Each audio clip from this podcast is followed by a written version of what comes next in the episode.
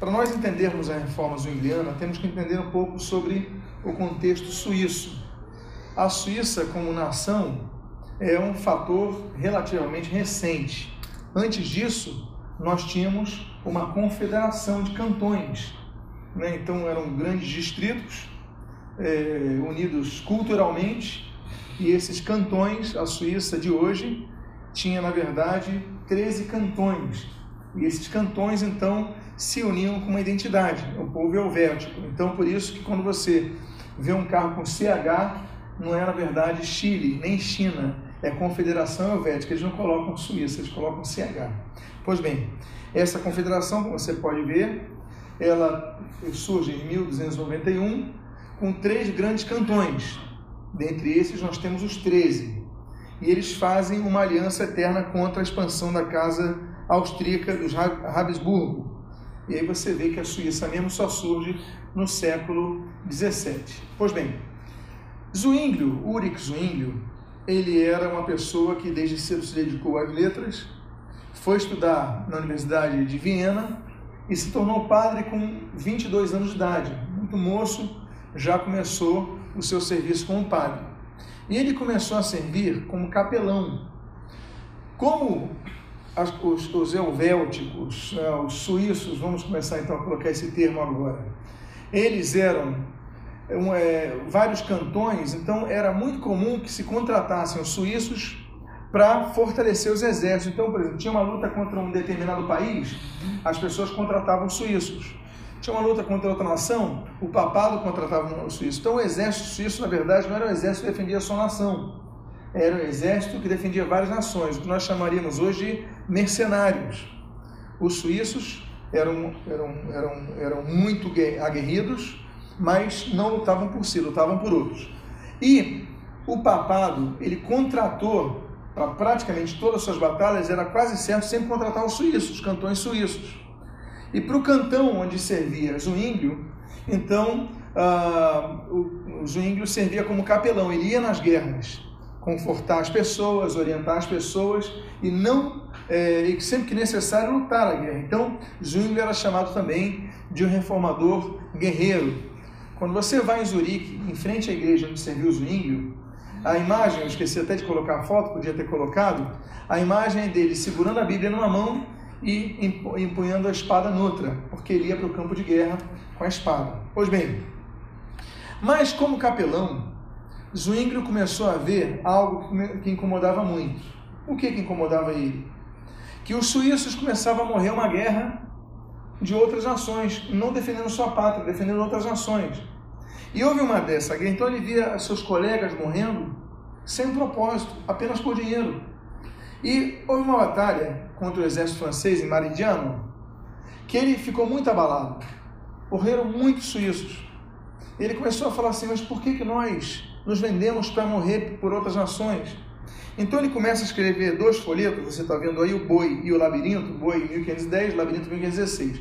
O Boi, ele começa então a argumentar contra o fato de que os suíços eles deviam se vender para outros países, se vender, vender os seus serviços militares. E o caso do labirinto, ele tem uma expressão muito interessante que eu coloquei na página seguinte, que é o seguinte, que, que, que ele começa a cunhar a relação da, da, da guerra com o evangelho. Ele diz o seguinte nesse poema Labirinto: Todo aquele que comete o crime de assassinato é considerado um homem corajoso Terá Cristo nos ensinado isto? Isso, perdão. Então ele começa a argumentar o seguinte: Jesus não nos ensinou a isso. É, nós sabemos que a questão das guerras, é, a defesa da vida, tudo bem. Mas você matar outra pessoa sem um propósito, olha, nós precisamos guerrear contra eles. Eu te contrato. Então você vai empunhar uma arma para matar outra pessoa. Então Zwingli começa a lutar por aquilo que depois vai ser característica do Estado suíço. Que hoje o Estado suíço é considerado uma nação pacífica. É uma nação que visa a paz. Tanto é que as guerras sempre preservam a Suíça. Essa ideia, essa construção começa com Zwinglio. Zwinglio que vai formar essa identidade suíça de um país pacífico. Agora, não que Zwinglio fosse pacifista. Não necessariamente. Volto a dizer, Zwinglio ia para as guerras levava sua espada. Zwingli vai morrer no campo de batalha. Ele não era pacifista. O que ele era é o seguinte: nós temos que guerrear para defender nossa nação. Agora, não para atacar outras nações sem um propósito, porque eles vão guerrear, querer outro espaço, nós temos que não, não necessariamente. Então Zwingli começa a crescer por causa dos seus folhetos como líder também, não apenas religioso, como padre que ele era, mas também começa a ser reconhecido como uma espécie de estadista, alguém lutando pela identidade suíça, é uma postura suíça de não se vender outras nações. Pois bem, quando ele tem 34 anos, ele se torna sacerdote da Catedral de Zurique. Zurique tinha várias igrejas, três grandes igrejas, e dentre elas, é, antes disso, ele serve numa igreja que eles têm a Virgem Maria Negra, e ele começa nesse período a argumentar, a argumentar a questão da adoração a Maria. Ele começa, e ele começa a ter acesso aos escritos de um grande humanista chamado Erasmo, Erasmo de Roterdã. Ele começa, inclusive, a se corresponder com Erasmo. Por quê? Porque Erasmo é um mestre em grego, ele também é um grande conhecedor de grego.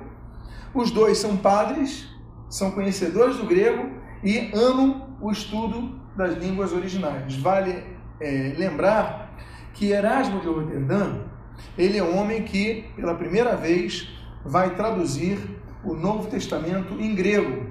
Nós temos aquela tradução que, que a gente conhece muito bem, né? Então, uh, que vai ser traduzida em 1516, depois nós temos a segunda edição em 1519, depois a terceira edição em 1522, depois a quarta edição em 1527 e depois a outra versão, a versão final, uh, em 1533. Então, é, ele já tem acesso né, à tradução, a primeira tradução foi em 1516, estamos aí com 1518, ele já chega em Zurique com o Novo Testamento em grego, o que ele conhecia o grego. Então ele já tem um material de Erasmo nas suas mãos. E o que acontece? Ele chega e ele quebra, ele quebra a regra católica romana de pregação. Como é que era a regra católica romana da pregação? Eles recebiam, os padres recebiam uma homilia, ou seja, um esboço prévio que deviam ler. E eles tinham que ler aquilo e pronto, lecionavam o que estava ali. Muitas vezes não explanavam nada, apenas liam. Isso me lembra uma vez que eu saí em campo, se me permitem aqui um, uma observação, para estudar os Nucelitas, que se autodeclaram como sendo testemunhos de Jeová, nome mais usual.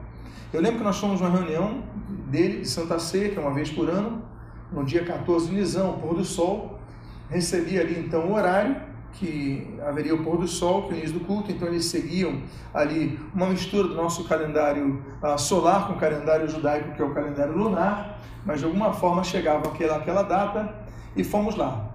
Eu me lembro que chegamos ali no Salão do Reino das Testemunhas de Jeová, foi no Engenho Novo, foi no Engenho de Dentro, na verdade, foi no Engenho de Dentro, próxima estação de trem.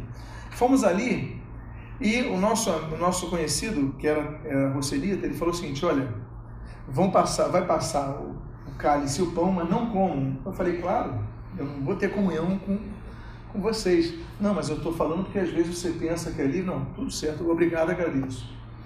Então começou, eu lembro que começou a passar o pão da ceia, primeiro foi o pão, as pessoas pegavam a cesta, olhavam e passavam para o lado.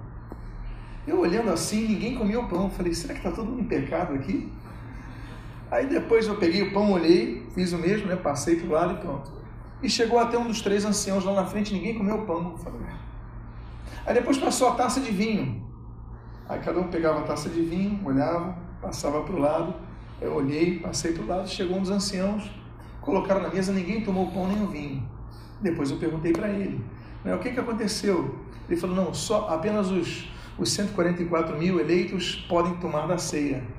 Só naquela época, só havia 800 e poucos vivos, a maioria na América do Norte. Então, na verdade, ninguém podia tomar ceia. No Brasil não tinha nenhum eleito para tomar ceia.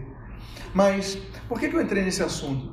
Porque eu perguntei para ele por, por, por a razão dos, dos, três, dos três anciãos ali.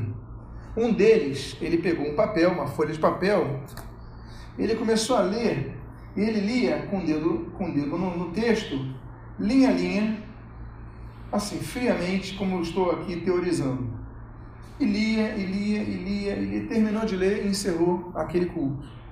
Ele não pregou, ele leu, ele rezou. Então eu perguntei para ele, mas isso é o hábito? E, e, se ele explanasse alguma coisa? Se ele, por exemplo, lesse e de repente comentasse, olha, porque esse texto diz o seguinte.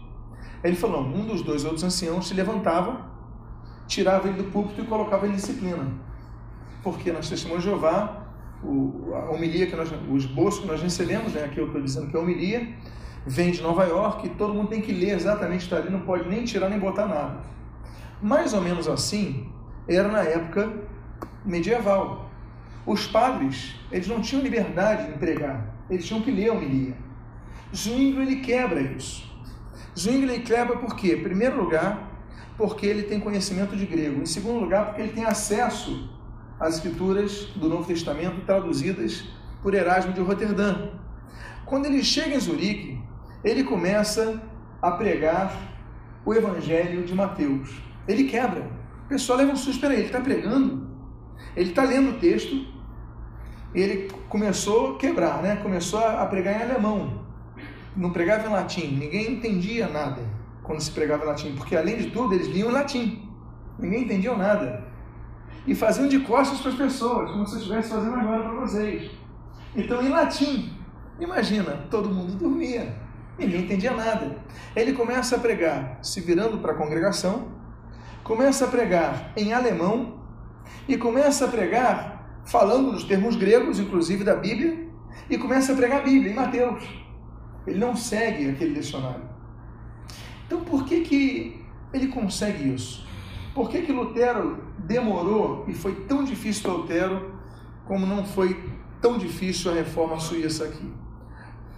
Quando nós falamos de reforma suíça, nós lembramos dois grandes personagens: Calvino e Zwingli. Vamos separar, porque naquela época não havia Suíça como é hoje, uma nação só. Volta a falar dos cantões, ok? Então, podemos chamar a reforma de, de Calvino como a reforma de Genebra e a reforma de Zwingli como a reforma de Zurique. Estamos hoje tratando de Zurique, apenas Zurique. Pois bem, ele começa então de uma forma diferente de Lutero. Lutero começa as suas explanações através de um choque que ele tem, através de um, de um conflito pessoal. Lembra do raio, do trovão que cai e ele tem muita culpa e tudo mais? Zwingli já não tem esse problema. Zwingli já não tem nenhum problema estrutural, não tem nenhum problema de culpa. Zwingli, a reforma de Zwingli, então, é uma reforma orgânica e não uma reforma pessoal. Ele começa a estudar, começa a desenvolver a sua reforma mais interessante ele começa a gerar a sua reforma independentemente de Lutero. Ele bebe das fontes de Lutero, ele lê Lutero, eu vou falar um pouquinho já sobre isso, depois ele vai ter um problema com Lutero, vão brigar.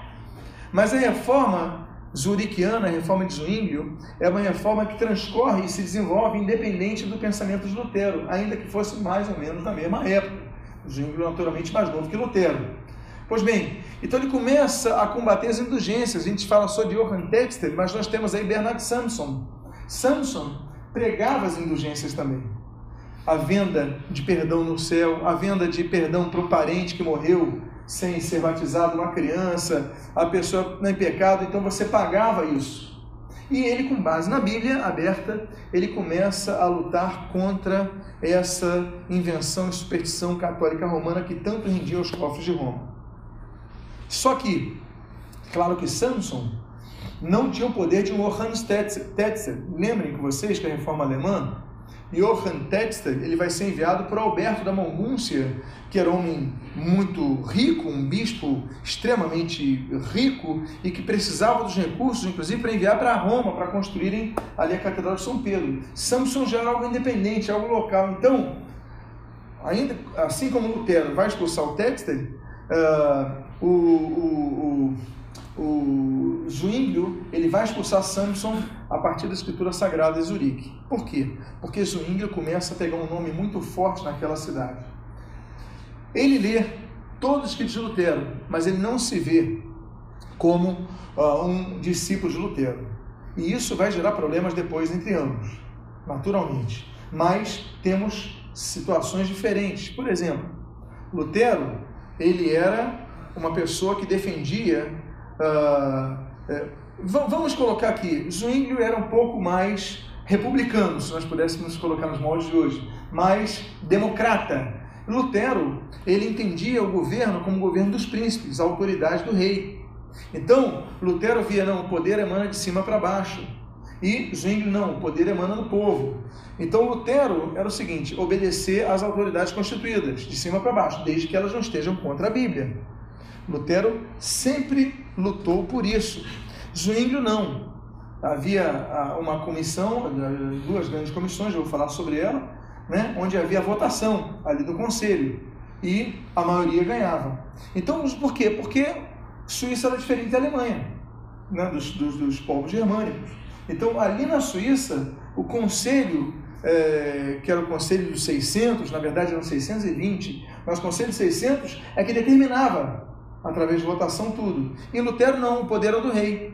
Então, se Lutero conquistasse o rei, ou o príncipe, melhor dizendo, Lutero conquistando o príncipe, o príncipe falava assim, então vai ser assim, pronto, virava lei. Lá na Suíça não, em Genebra, o trabalho de Zwingli era muito difícil, é, porque ele tinha que é, ele tinha que convencer a multidões, a uma maioria, ok? Então a ética da obediência de rei aos reis defendida por Lutero não era ah, assumida por Zwingli. Pois bem, Zurique ele tinha uh, cerca de 9 mil habitantes, a cidade de Zurique. O cantão que englobava Zurique, ele pegava Constança, por exemplo, ele tinha cerca de 18 mil habitantes. Mas dos 9 mil habitantes, claro que nem todos votavam, porque o governo era dividido em conselho maior e conselho menor. O conselho maior criava as leis e cuidava da questão da fiscalização. E o conselho menor era a função executiva. Tinha dois burgomestres os representantes da nobreza, parecido um pouco com o parlamento inglês. Então, é esse o conselho que vai definir, muitas vezes a gente acusa também Zwingli de algumas coisas, quando, por exemplo, ele vai mandar matar os anabatistas, que eu vou chegar lá, se der tempo, eu vou me ater os 40 minutos aqui programados. Mas quando ele manda matar os anabatistas, na verdade não é ele que manda, é o conselho que manda, 620 que mandam. Ele tenta até dissuadir os anabatistas, ok? Ele manda matar por quê? Porque os anabatistas dizem o seguinte: não, nós temos que batizar as pessoas de novo, nós temos que. A pessoa se converteu a Cristo tem que ser batizada. E Zwingli era defensor do pé do batismo, pedo, né, de pedo, né, então é de paidia, né, então é defensor do batismo infantil. É, como defensor do pé do batismo, ele não aceitava o rebatismo dos adultos. Então temos Conrad Grebel, temos o Félix, temos outros. Então eles vão fazer, e, e a morte desses anabatistas vai ser por afogamento. É irônico, foi ironia mesmo. Né? Eles querem batizar de novo, vão morrer afogados. Mas não era uma decisão só de Zwingli. Volto a dizer, nós temos que entender que o poder na Suíça tinha era conferido de maneira diferente do poder da Alemanha. Na Alemanha, a ordem veio de cima acabou. Aqui não, era dos conselhos locais. Assim como, por exemplo, Genebra. E vai surgir uma grande questão como acontece em Genebra. Em Genebra nós temos, por exemplo, em Calvino, uma, vou citar aqui um termo que nós podemos usar, a polícia dos costumes. Né? Então ali era quase uma teocracia, né? quase como se fosse o governo do xiita, no Irã. Quando nós temos uma república, mas nós temos um conselho do clero olhando ali. Mal comparando o governo xiita do Irã com Calvino de Genebra, é mais ou menos a mesma coisa. Aquele conselho via você faltou ao culto domingo passado, por que, que você não foi? Sua filha nasceu, mas por que, que você não botou um nome bíblico?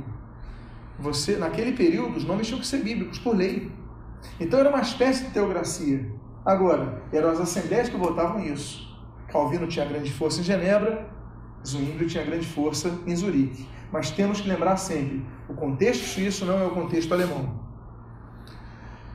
Uh, ele também era uma pessoa, Zwinglio, que entendia que a comunidade de bens dos cristãos era o ideal, dividir tudo pelas pessoas. Então o que, que ele faz? Ele começa a preconizar que as riquezas da igreja tinham que ser distribuídas para os pobres, para todos. Era quase como um governo comunal. A igreja é, passava a ser uma instituição a serviço do Estado. Então, volto a dizer: a questão de separação de igreja e Estado, que é muito cara para nós evangélicos, não é um conceito protestante de origem. Porque em Calvino nós vemos a igreja e o Estado completamente amalgamados. E em Zurique também. ele entendia que o serviço social da cidade era obrigação e função da igreja, igreja e Estado. O nosso conceito de separação de igreja e Estado é um conceito moderno. Na verdade, nós devemos isso aos batistas, aos anabatistas, em primeiro lugar, na, na verdade, com menos Simons, ali na Holanda, né, que são sucessores, digamos assim, que vão surgir, vão ganhar força a partir de Zwinglio. Então, aí que vai haver a separação de igreja e Estado. Mas até isso acontecer, nós estamos vendo uma época que igreja e Estado são a mesma coisa.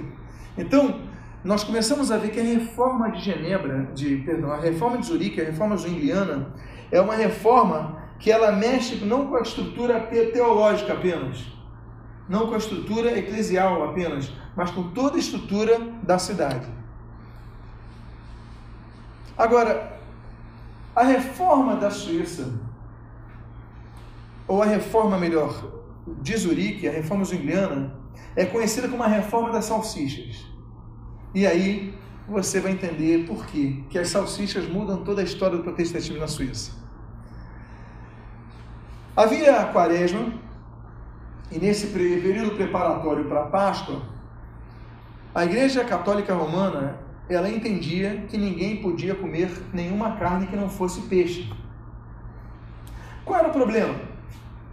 Como o Zwinglio era um grande douto em grego, e os cultos apenas eram domingos, durante a semana ele fazia reuniões, como nós fazemos culto nos lares e tudo mais.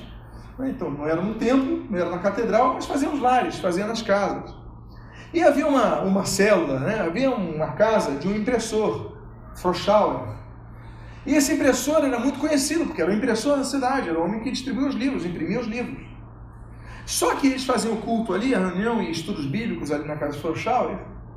E ali, naquele dia, havia 12 trabalhadores. E qual era o problema? Eles tinham que terminar de imprimir o material antes da manhã seguinte. Só que o peixe estava podre. Não havia geladeira na época. Vale lembrar isso, eles colocavam sal. Mas o sal não garantia exatamente. Era madrugada, eles estavam trabalhando para conseguir entregar o material na manhã, estavam famintos. Quando vão pegar o peixe, que é a única coisa que os católicos romanos podem comer nesse período, o peixe estava podre. Eles estavam exaustos. Eu quero lembrar para vocês que as tintas de hoje não são as tintas daquela época. Naquela época as tintas eram altamente tóxicas. Hoje ainda não são, na é verdade. Naquela época, muito mais, muito zinco na tinta. Então as pessoas ficavam com dor de cabeça, o cheiro era forte, estavam trabalhando numa imprensa. E o mais interessante é que eram 12 homens. Parece um episódio que lembra o quê? A Santa Ceia.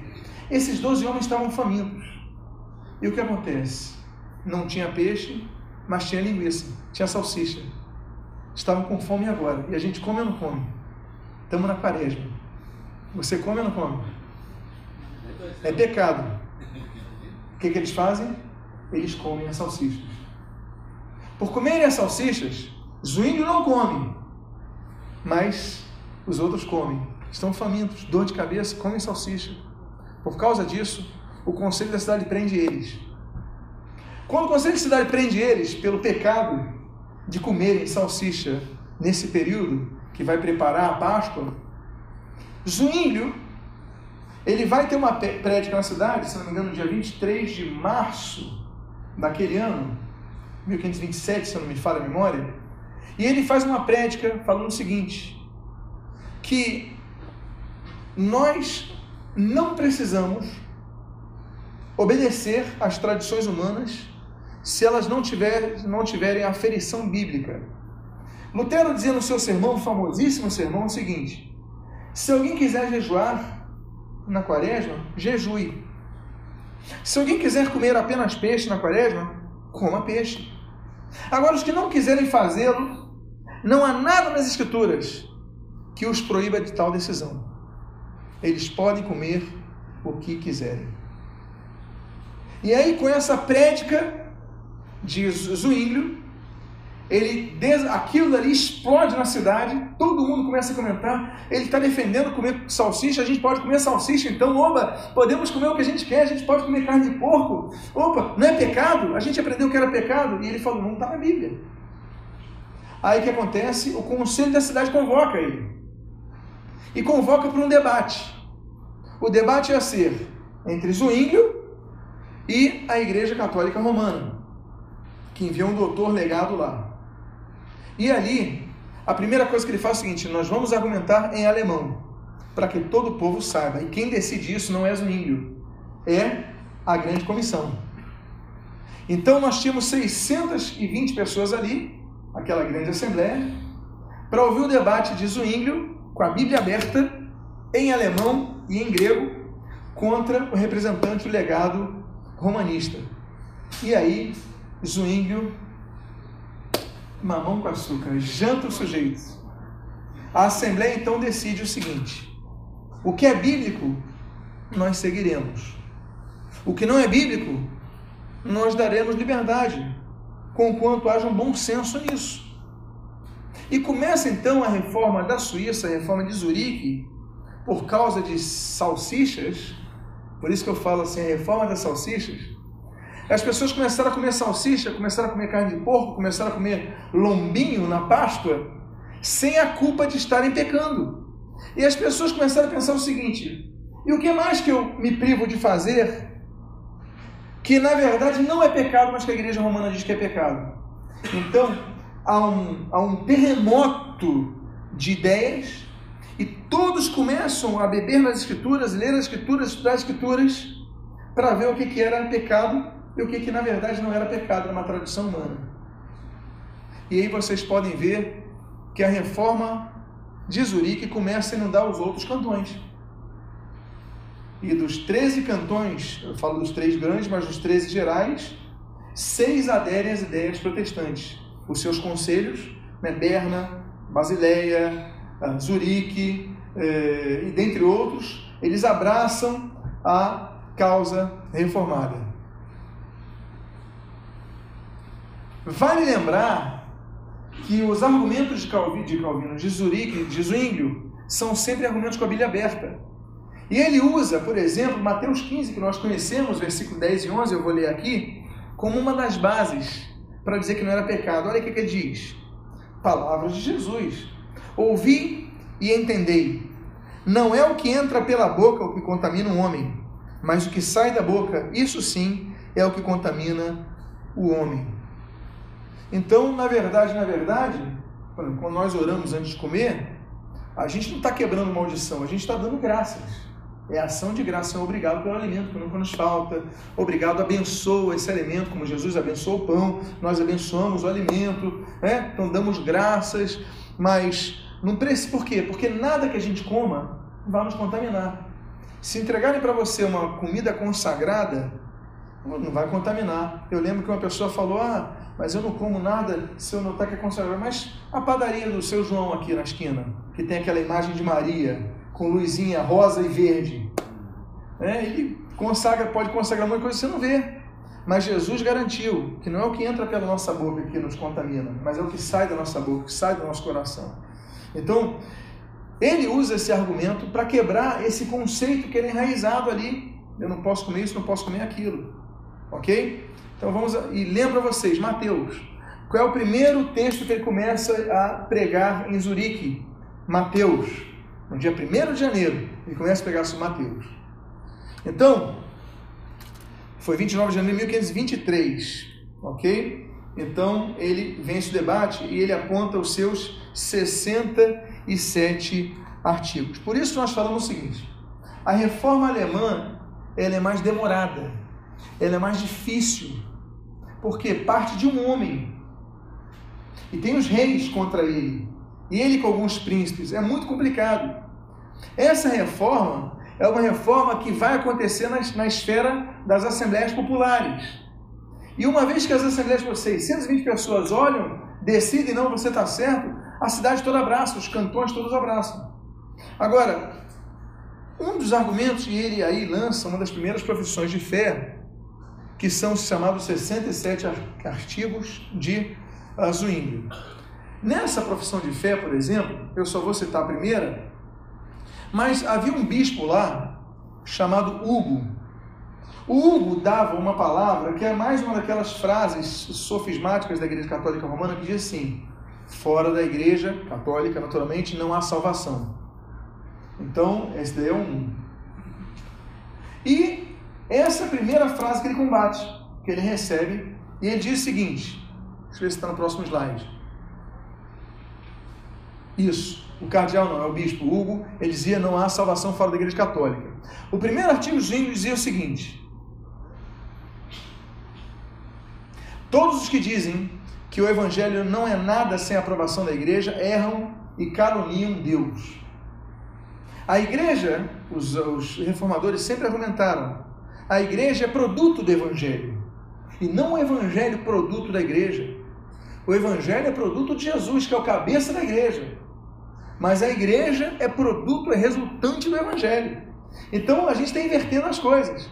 Ele falou: olha, o evangelho não é nada, não existe evangelho sem aprovação de uma liderança da igreja. As pessoas podem ser salvas sem a presença de um bispo, sem a presença de um pastor. As pessoas podem ser salvas lendo a Bíblia sozinhas, por exemplo. Como acontece tanto, o Espírito Santo vai revelando, vai falando, vai mostrando, vai conduzindo as pessoas. Na igreja elas vão se estruturar, vão crescer, vão ser curadas, vão ser ajudadas, vão fortalecidas. Então, essa é uma ideia é, é, predominantemente protestante. A ideia é que a igreja não é a senhora do evangelho, mas na verdade ela é serva do evangelho. Ok? Pode avançar, por favor. Vale ressaltar então alguns aspectos da teologia zwingliana. Primeiro, a Bíblia alemã foi adotada.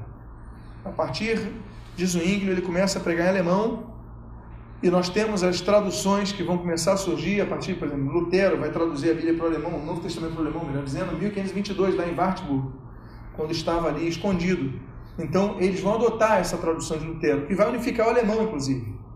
Outra a salvação dos justos antes do Evangelho. Isso é um assunto polêmico, ainda hoje é polêmico. Alguns não entendem. Com base naquele texto de Romanos 1, Romanos 2, por exemplo, ele entende que havia a possibilidade de salvação a justos antes de conhecer o Evangelho, antes de, da, da, do, do advir do Evangelho. É uma teologia zwingliana. A teologia, eu já falei sobre aquilo, pode avançar, por favor. Uh, Lutero e, e, e, Calvino, Lutero e Zwingli concordavam também com isso, uh, que o batismo não tinha capacidade de remover a culpa do pecado original. A Igreja Católica ainda ensina hoje, por isso que ela batiza crianças.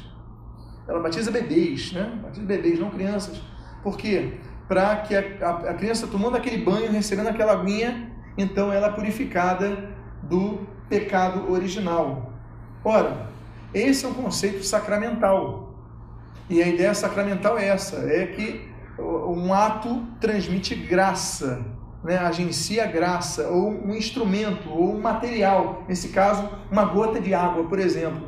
E ele entendia que não, não é o batismo que transmite graça, é a fé que transmite graça. E esse, essa é uma outra, um outro argumento tipicamente protestante. Né? Nós não somos agraciados por alguém é, nos falar algo, temos que repetir um Ave Maria, um Pai Nosso 50 vezes, ou nos ajoelharmos para subir a escadaria da Igreja da Penha, ou, ou fazermos isso e aquilo. Não é pela fé em Jesus Cristo nós somos salvos e somos atingidos pela graça de Deus, pela fé, não por uma gota d'água. Então ele não cria que o pecado original era removido por uma, um banho que um bebê tomasse, ainda que ele fosse pelo Batista. Ok? Pode avançar, por favor. Agora, nós temos um, uma questão que hoje em dia, as igrejas evangélicas, em sua maioria, elas adotam mais a teologia zwingliana de, de, de Santa Ceia do que a teologia luterana de Santa Ceia. E eles vão ter um problema. Eles vão brigar. É uma pena. Nós tínhamos, o, o, por exemplo, o eleitor Felipe. O Felipe era uma pessoa que era muito evangélica. Então ele via Lutero e Calvino se degladiando por causa da ceia. O que, que ele falou? Vou fazer um colóquio em Marburg. Ele faz, então, convoca um colóquio em Marburg e ele consegue, sendo um príncipe, ele tem muito poder, muita influência, ele consegue juntar na mesma sala os dois grandes protestantes da época, Martinho Lutero e Ulrich Zwingli, na mesma mesa. Só que qual era o problema? Os dois já estavam brigados. E Lutero, o temperamento de Lutero, vocês conhecem que o temperamento de Lutero, altamente colérico, extremamente sanguíneo, era uma pessoa Então Lutero, durante os argumentos de Zwinglio sobre a Santa Ceia, ele pega um canivete. E não quero dizer com isso que ele fosse flamenguista, tá, gente? Eu creia que ele era vascaíno. Mas ele andava com canivete. Mas ele pegou um canivete na mesa, enquanto o Zwinglio argumentava, ele escreveu um termo em latim. Se você conhece um pouco de latim, você sabe. Hoc est corpus meum. O que, que eu disse? Este é o meu corpo. Lutero escreveu Hoc est corpus meu, corpus meu, e, e ele colocou ali e tampou com pano. Aí Zwinglio falou, olha, a Santa Ceia não transmite graça, é um ato memorial. Jesus, a palavra de Deus registra em Coríntios, palavra Jesus, fazer isto em memória de mim. Nós fazemos em memória de Cristo. Cristo não se faz presente materialmente ou de uma forma mística nesse momento. Aí quando ele fala isso, ele fala uma coisa, então não temos respaldo bíblico para isso. Aí Lutero pega, ele fala, é, então tá bom. Ele tira o pano daquela mesa, mostra a mesa e fala: Rock est corpus meum. Então aqui, ó, este é o meu corpo. Quem disse que não tem argumento bíblico? Isso está na Bíblia e você, Zwingli, não pode tirar isso da Bíblia, não. Ainda você não vai conseguir tirar da Bíblia, não. Mas Zwingli falou o seguinte: Jesus, quando falou, este é meu corpo, ele não quis dizer isso literalmente. Ele quis dizer que este é o meu corpo, assim como ele, quando ele fala assim, eu sou a porta, ele não quer dizer que ele tem 2 metros e 10 de altura e 60 ou 80 centímetros de largura. Né? Jesus falou, eu sou a porta, mas é um sentido uh, figurado. Né? Este é meu corpo. Ele não está dizendo que o pão é o corpo literal dele. Então, é, Lutero não aceitava. Ele falou, não. Mas quando nós comemos a ceia, Jesus se manifesta em nós. Existe, vale ressaltar que a doutrina católica romana que Lutero rompe, Lutero rompe em primeiro lugar por causa da concomitância. Alguém sabe o que é concomitância? É uma mais uma invenção romanista que diz o seguinte: no corpo há sangue, no nosso corpo não há sangue. Então diz o seguinte: então a gente não vai servir mais vinho nas, na, na, na, nas ceias, a gente serve a hóstia, porque na hóstia já há sangue, por isso que ele só serve a hóstia. Lutero, ali em Augsburgo, por exemplo, ele volta a servir o vinho da comunhão na ceia. Lutero rompe com isso daí. É, se não me engano, 1523. Então Lutero quebra esse conceito e volta a tipo, Lutero quebra muita coisa. Mas a doutrina católica romana, e aí surge ali em Pascatio Ransberto, por exemplo, é, um deles, é a doutrina da transubstanciação. O que, é que os romanistas acreditam? Que quando você come o pão, na, na verdade aquela hóstia, aquilo se transforma no corpo de Cristo. Literalmente. É o que eles creem até hoje. Até hoje eles acreditam nisso. Que você come um pedaço, por isso que eles dizem que não podem mastigar. Eles colocam na língua e engolem, não é isso? Porque não posso morder o corpo de Jesus. Lutero argumenta que isso daí é uma superstição, e é, uma coisa antibíblica, e é, é, e tanto é que hóstia é sacrifício, é ressacrificar. Né? E Deus fala que o sacrifício foi feito só de uma vez e foi perpétuo, não precisa ser repetido. O corpo de Jesus já foi martirizado na cruz do Calvário há cerca de dois mil anos, não, não precisa, não pode, não, não, não será repetido, mas para os romanistas é repetido a cada missa, em cada lugar do mundo. Lutero não concordava com a transubstanciação, mas o conceito de Lutero era o que era a consubstanciação, não substanciação, transubstanciação, mas consubstanciação. De alguma forma consubstancial, Jesus se manifesta ali. Zwinglio, e aí que eu digo que a maioria das igrejas evangélicas segue Zwinglio, porque a maioria das igrejas evangélicas tem o seguinte: Jesus não se manifesta presencialmente ali, nem como corpo, como preconiza a Igreja Católica Romana, nem como uh, espírito. Né? Jesus já está no meio onde dois ou três estão rindo de seu nome. Ele não vai se manifestar nesse momento, ele já está no meio, ele está no meio entre nós. É, ele, como um ser onipresente, está em nosso meio, intercedendo, inclusive, por nós. Agora, é, Zwingli fala, não, é em memória de Cristo. Claro que é um momento espiritual. Zwingli não negava, tanto é que a Bíblia diz que aquele que come do pão e bebe do corpo, do, do, do cálice, indignamente, torna-se o quê? Réu do corpo. E o Paulo fala, né? E por causa disso há muitos que estão doentes, e muitos dormem. Ou seja, há consequências espirituais nisso. É um momento espiritual o momento da ceia. Claro que é, mas a questão do corpo de Cristo não. Então, naquele momento, uma ruptura definitiva entre Zwinglio e Lutero. Uh, Ok, já falei da polícia de costumes, que ficava vendo ia no culto. Isso também aconteceu com o Zwinglio, né? Você foi no culto, não foi por quê? E tal. Ah, ok. É, você, seu nome do seu filho é o nome bíblico, então pode. Não, nome não pode, tem que batizar de novo. Eu não sei que. Então havia uma polícia de costumes naquela época, mas assim como havia em Genebra, nós não podemos culpar Zwinglio. Era parte da cultura da época. Ah, tem outra questão que Lutero não rompe, que, que Calvino rompe. A questão da iconoclastia. A iconoclastia é uma questão que nós devemos observar o seguinte. Lutero, por exemplo, ele não era 100% contra a questão das imagens. Não era. Ele era 100% contra você desdobrar as imagens, orar para as imagens, cultuar as imagens. Mas Lutero reconhecia valor artístico em imagens. Lutero reconhecia certos valores que são as da obra de arte. Agora, Lutero dava liberdade. Você não quer ter? Tira da sua igreja. Alguns querem ter. Zwingli não. Zwingli foi radical. Temos que tirar tudo. E com base naquele texto de Romanos, capítulo 12, que nós devemos prestar o culto racional a Deus, ele tentou eliminar tudo que era emocional das igrejas de Zurique. E o que, que era emocional para ele?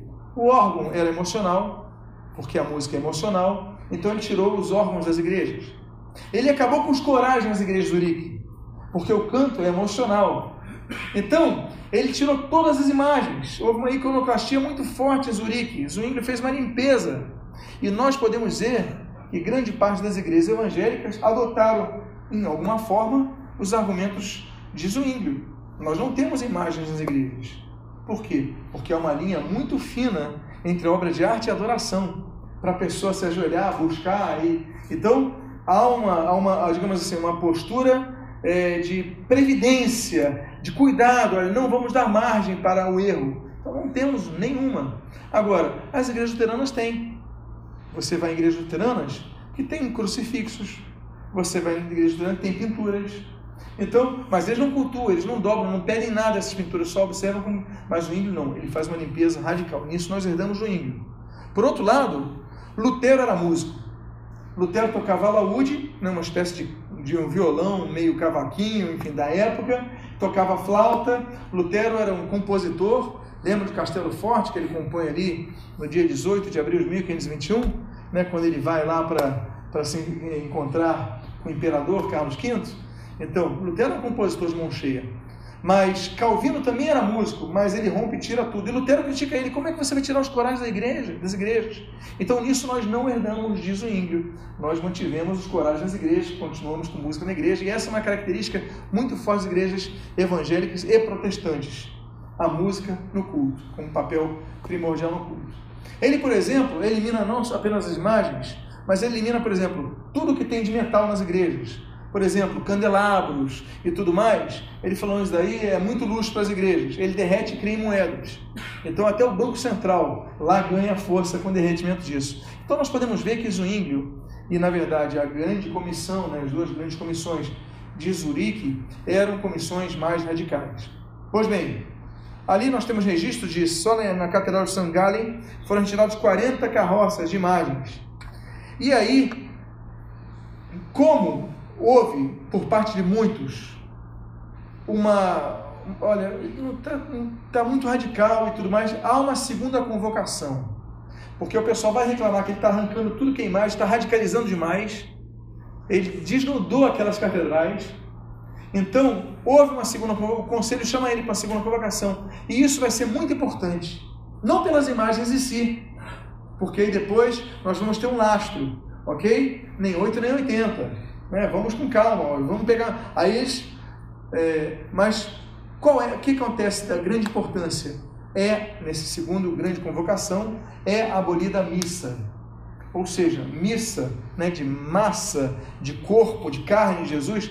A partir daí, essa segunda, esse segundo grande conselho decide que vai abolir a missa. E a partir dali não seria mais realizada nenhuma missa nas igrejas é, de Zurique, mas seriam realizadas a ceia da comunhão ou seja, memorial.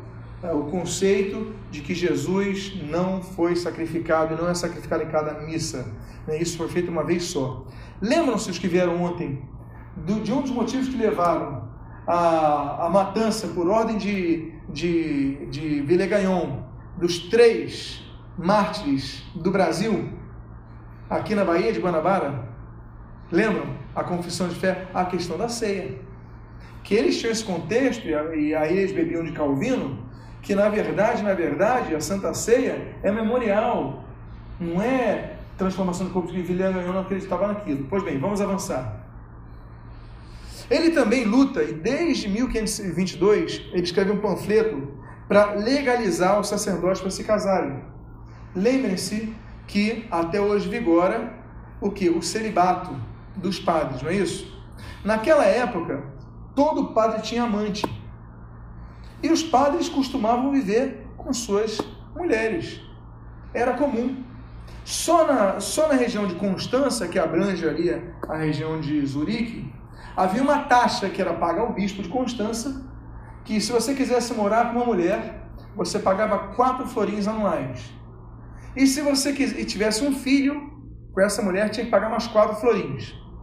Na, na estatística da época, nasciam cerca de 1.500 bebês, filhos de padres na época, por ano. Cada ano nasciam 1.500 bebês, filhos de padres. Imagina quanto isso dava de dinheiro para a igreja naquela região. Então era algo que não era permitido, porque Roma não permitia, mas era tolerado na Suíça. E Zwinglio, como todos os outros, tinha uma mulher. Ele era com a, estava com a viúva de um grande reformador, né? o nome dela era Anna Reinhardt. Então, ele queria legalizar a situação dela. E ele, junto com outros, assinam. O que, que eles diziam? Eles diziam o seguinte: o celibato é um dom.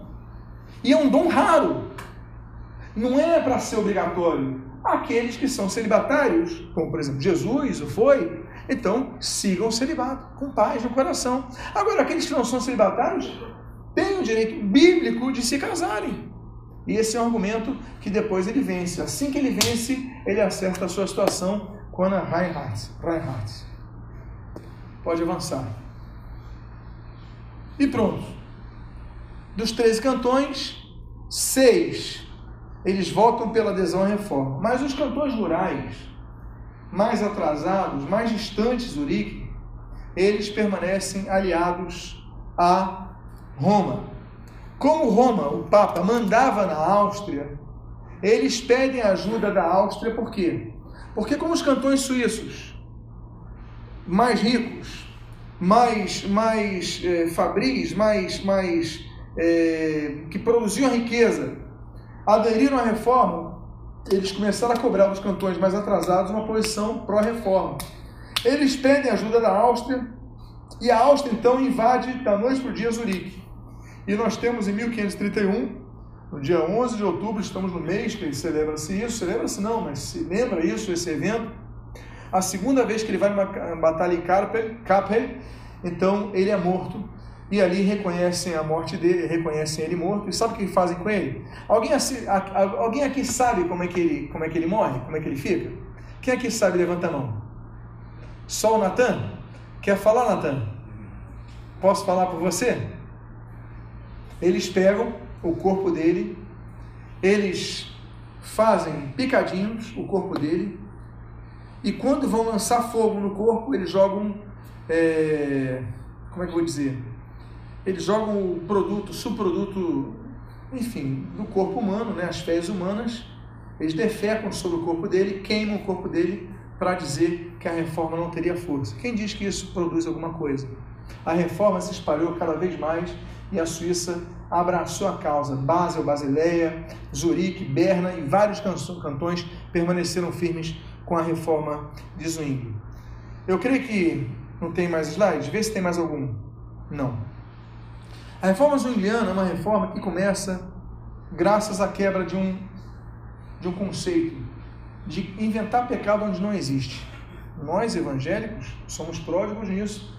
Nós somos muito bons em inventar pecados. Aliás, igrejas inventam tantos pecados que uma vez eu, eu ganhei uma Bíblia de uma determinada denominação, que eu não vou citar aqui por questões éticas, mas denominação que foi fundada em 1962.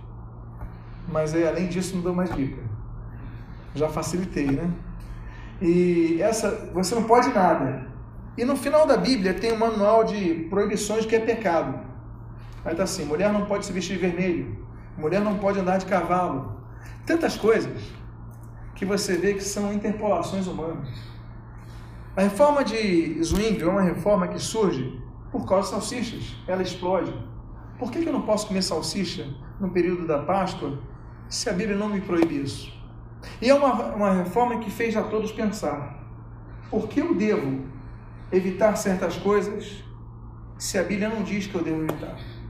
É uma forma, é uma reforma humanista, é uma reforma racionalista. Você vê que ele manda tirar o coral e os, e os órgãos das igrejas para que as pessoas sejam mais racionais. Então, é uma reforma que levou o povo do cantão de Zurique a ser um povo que refletisse antes que lhe impusessem algo. Nós não podemos esquecer o nome de Ulrich Zwingli. Nós não podemos esquecer o nome de nenhum dos reformadores. E é por causa disso que a Faculdade de Teologia Wittenberg, todos os anos, celebra a Semana da Reforma Protestante, para que nos lembremos de muitas coisas que, quando, de vez em quando, reparamos a igreja fazendo, nós falamos o seguinte: nós esquecemos o que eles fizeram. Estamos fazendo todos erros de novo. Meu desejo é que Deus te abençoe rica e abundantemente que Deus continue a falar ao seu coração e que nós, em nossas igrejas, falemos da reforma. Fale com seus pastores, pastor. Olha, o dia 31 de outubro foi ontem. Podemos fazer apenas uma oração agradecendo por esses homens. Né? Que a igreja possa, se você conseguir fazer isso sua igreja, converse com seu pastor. Apenas uma menção. Olha, ontem foi dia da reforma protestante, pronto. O dia 31 de outubro está sendo conhecido mais como dia do Halloween do que o dia da reforma protestante. Então nós temos que resgatar isso. Amém, queridos? Convido vocês a, por favor, ficarem de pé. Eu gostaria de fazer uma oração. Glória a Deus. Vamos orar. Pai amado, em nome de Jesus, nós te agradecemos por tua palavra e nós pedimos, Deus, que tudo aquilo que foi semeado com amor, com zelo, amor por ti, pela tua palavra, com zelo, com coragem, por esses homens que entregaram o seu próprio corpo, o seu próprio sangue pela causa da Bíblia nós não possamos esquecer. Abençoa-nos, renova nossas vidas e, como esses homens, essas mulheres, sejamos pessoas que não negociem a tua palavra, mas a defendamos sempre. E o que nós pedimos, nós te agradecemos em nome de Jesus. Amém, amém. e amém.